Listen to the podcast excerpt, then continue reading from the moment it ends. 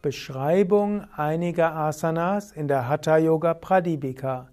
Kommentar zu Versen 20 bis 26 des ersten Kapitels. Svatmarama schreibt, ich werde eine Auswahl von Asanas darstellen, die von solchen Weisen wie Vasishta und solchen Yogis wie Matsyendra aufgenommen worden sind. Nachdem man beide Riste zwischen die Oberschenkel und die Waden der Beine gelegt hat, sollte man aufrecht auf einem ebenen Platz sitzen. Das ist Swastikasana. Kurz zunächst zum 20. Vers, der in manchen Zählungen auch der 19. Vers ist. Da gibt es manchmal leichte Vers, unterschiedliche Verszählungen, aber hier, wenn wir sagen, 20. Vers, Auswahl von Asanas von Vasishta und anderen Heiligen. Der älteste Hatha-Yoga-Text ist letztlich Yoga Vasishta. Yoga Vasishta ist zwar hauptsächlich ein Jnana-Yoga-Text, aber dort werden auch einige Hatha-Yoga-Übungen beschrieben, und zwar sowohl Asanas noch mehr Pranayama. Also, Vasishta gilt als einer der großen Hatha-Yogis, ebenso wie Matsyendra. Also zunächst Swastikasana, die wird im 20. bzw. 21. Vers beschrieben, eben je nach Verszählung. Wie sieht Swastikasana aus? Vermutlich Weißt du das, wenn du jetzt gerade das als Video siehst, dann siehst du, wie ich das vormache. Also man legt die Füße zwischen Waden und Oberschenkel. Das ist Swastikasana.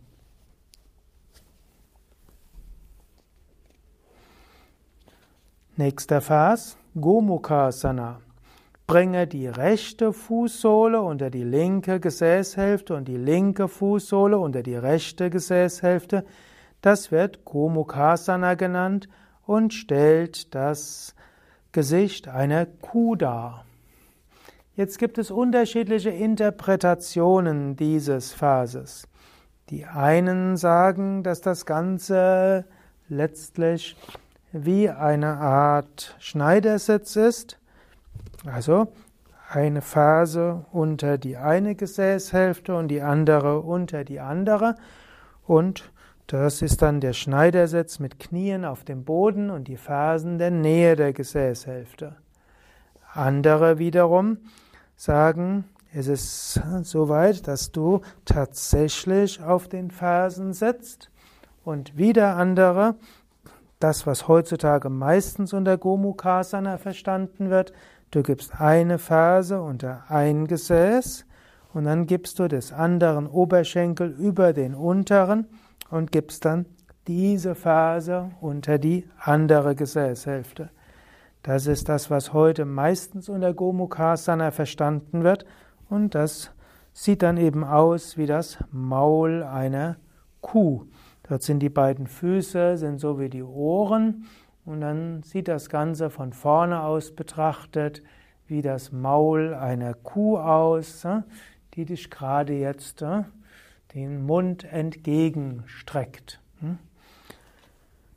Nächster Vers, da geht es jetzt um Virasana. Virasana, nun soll ein Fuß fest bei einem Oberschenkel platziert werden bei dem anderen Oberschenkel auf die gleiche Weise. Dies wird Virasana genannt. Und hier wird manchmal gesagt, das ist der Fersensitz, also fest bei einem Oberschenkel, Fersensitz. Eine andere Interpretation ist aber auch, bringe den rechten Fuß auf den anderen linken an den Oberschenkel und den linken Fuß auf den rechten Oberschenkel. Das wäre jetzt der Lotus. Hm?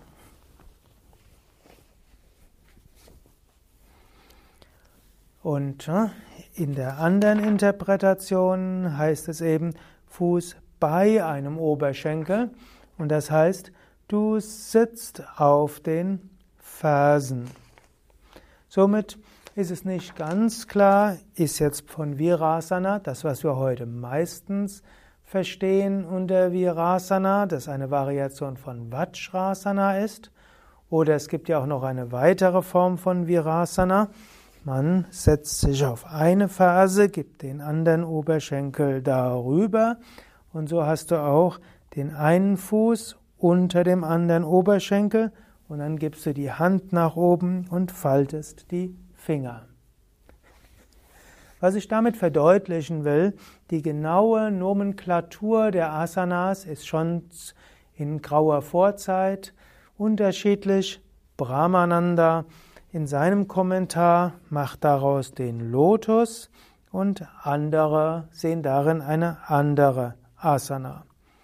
Durchaus auch zum Beispiel, manche sagen, Virasana sei Eben das, was ich vorher auch unter Gomukhasana erwähnt hatte, man setzt sich auf die gegenüberliegenden Phasen.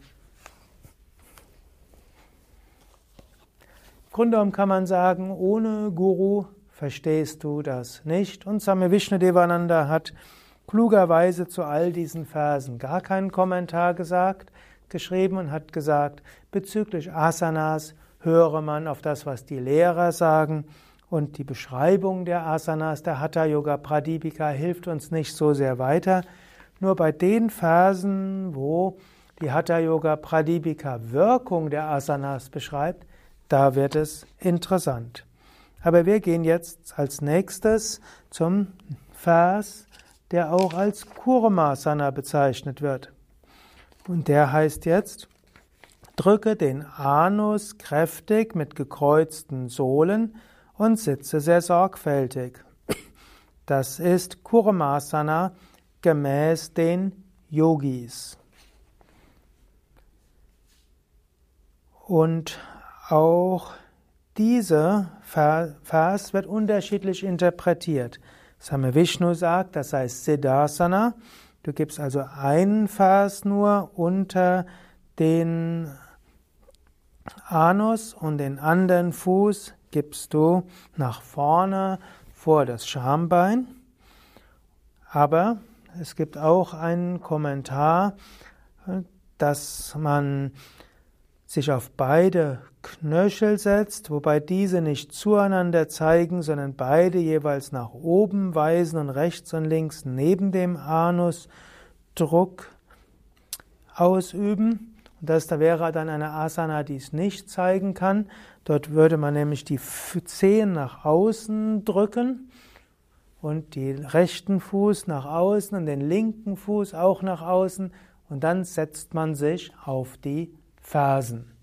Gut, das kann ich jetzt nicht vormachen, aber du kannst es dir vorstellen. Das hat dann so etwas mit Schildkröte gemeinsam, so wie eine Schildkröte die auch die Füße so leicht nach draußen hat. Du hast also die Fersen unter dem, unter dem Anus und die Zehen zeigen rechts und links neben dem Gesäß etwas hinaus. Und wenn du dann von hinten gucken würdest, würde es aussehen wie eine Schildkröte. Gut, die nächste Asana ist etwas eindeutiger. Von der Padmasana-Stellung ausgehend, also vom Lotus ausgehend, Füge die Hände zwischen die Oberschenkel und die Waden.